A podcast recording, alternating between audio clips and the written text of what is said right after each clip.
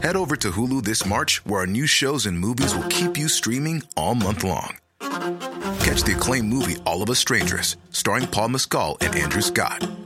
Stream the new Hulu original limited series We Were the Lucky Ones with Joey King and Logan Lerman.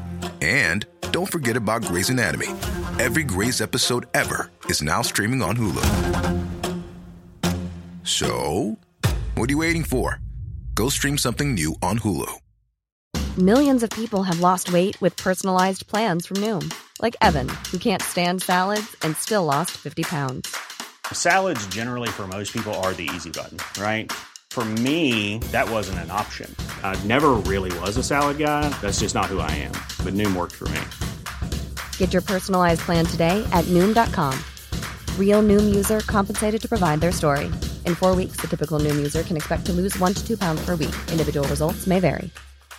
A lot can happen in three years, like a chatbot may be your new best friend. But what won't change? Needing health insurance. United Healthcare Tri Term Medical Plans, underwritten by Golden Rule Insurance Company, offer flexible, budget friendly coverage that lasts nearly three years in some states. Learn more at uh1.com.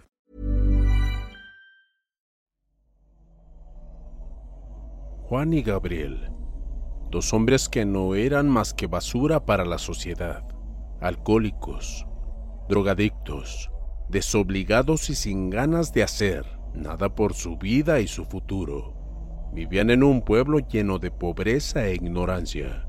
La gente de ese lugar, a pesar de eso, era alegre y unida. Esos dos eran amigos desde niños. Nunca habían salido de ese pueblo y por su mala cabeza entraron al mundo del alcohol y las drogas.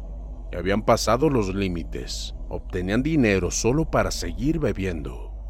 Robaban donde se pudiera, en sus casas de plano, ya no lo soportaban. Menos toleraba que hubiera esa clase de personas. Eran la vergüenza de aquel pueblito. Cuando pensaban que ya no podían rebajarse más, algo les llamó la atención y casi sin hablar ni pensar, acordaron algo que sería muy difícil de olvidar para aquella tranquila y apacible comunidad. Como la gente los conocía y sabía de qué pie cojeaban, no había quienes echara una miradita, y mucho menos las mujeres.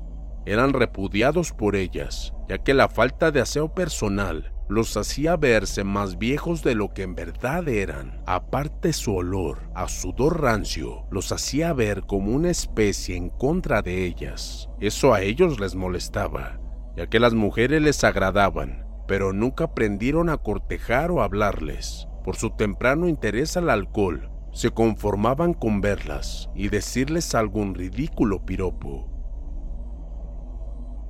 En esos días había fallecido una chica de unos 18 años. Por desgracia cayó de un árbol mal y se desnucó. Era una de las chicas más lindas de ese pueblo.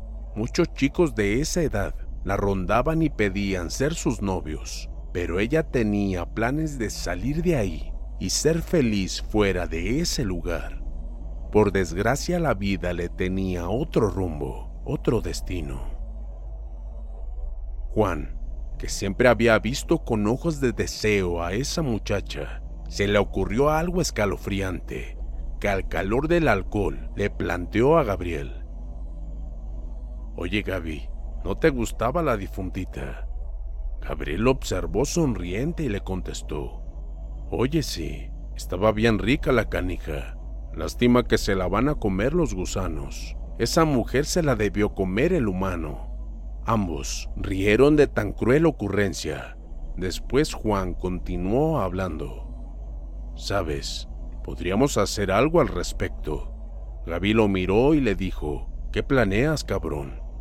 Pues mira, ella ya está muerta y la van a enterrar.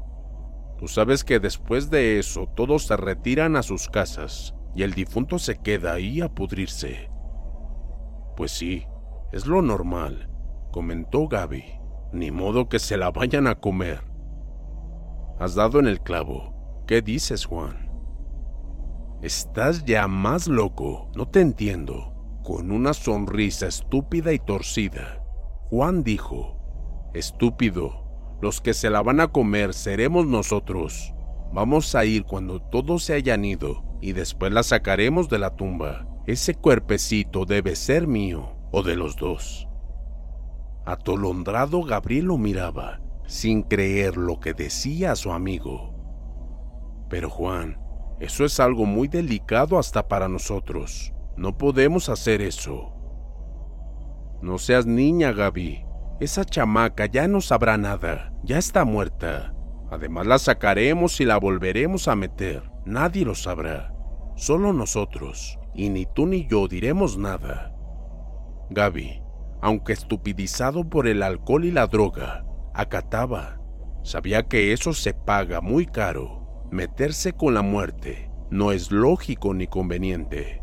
Pero Juan, con tanta palabrería, siempre lo convencía y esta vez también lo logró.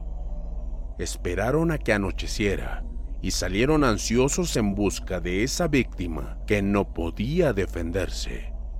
En media hora llegaron al cementerio. Ya la oscuridad se había plantado al 100%. Buscaron la tumba y con la herramienta que llevaron empezaron a cavar poco a poco y fueron alcanzando su objetivo.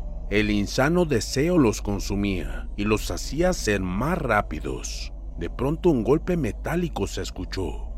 Los dos sonrieron al unísono y a carcajadas continuaron hasta que el ataúd estuvo bien descubierto.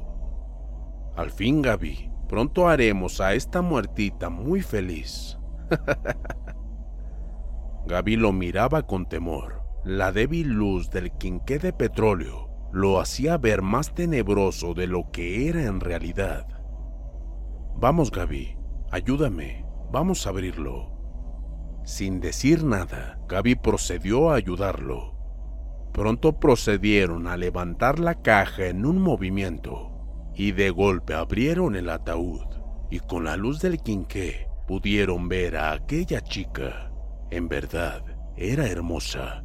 Su cara denotaba tranquilidad y hermosura. Sus ojos cerrados y su boca, a pesar de estar muerta, se miraban rosados, al igual que sus mejillas. Gaby al verla su poca resistencia se derrumbó y quiso abalanzarse para tomarla entre sus brazos. Espera, maldito. La idea fue mía y seré yo el primero en tomarla. Será mía primero, ¿lo entiendes? Los dos se miraban con odio. Parecía que disputaban el amor de una mujer con vida, pero la realidad es que estaban fuera de sus cabales. Aceptó el trato en un rato más, sacaron el cuerpo y lo llevaron al descanso. Es donde ponen al difunto al darle la última despedida. Ya ahí le quitaron sus ropas y Juan empezó el terrible pecado. Tanto Juan como Gaby, sumamente excitados, olvidaron el rostro de la chica. De pronto, como una sorpresa macabra, la chica dio un tremendo grito al ser violentada y al mismo tiempo se levantó quedando de frente a Juan y a Gabriel. Fue tanto el terror que sintieron al ver la chica volver a la vida y escuchar su tan horrible alarido que no lo soportaron. Los corazones ya cansados de tanto abuso se dieron por vencidos y cayeron fulminados como un rayo. La chica al ver lo que pasaba Siguió gritando y preguntándose dónde estaba. Se incorporó y corrió en medio de las tumbas desnuda. Gritaba despavorida. Quería llegar a su casa de inmediato. La poca gente que había aún ahí, ayudando a limpiar la casa después del velorio, escucharon esos gritos que venían en el camino al cementerio. Se persignaron y comentaron en voz baja, ¡Ay Dios! Es el alma de tan buena niña. No podrá descansar. Murió tan joven. Dios la perdone, pobrecita. Pero entre más y más lo hacían, los gritos se iban acercando hasta que como una tromba llegó la que estaba muerta. Entró corriendo desnuda y llorando. Las personas al verla, algunos corrieron despavoridos y otros cayeron desmayados. Al llegar dentro de su casa, la difunta encontró a su mamá que la miraba aterrada sin poder decir nada. Mamá corrió a abrazarla y al tomarla entre sus brazos, ésta cayó al suelo sin vida.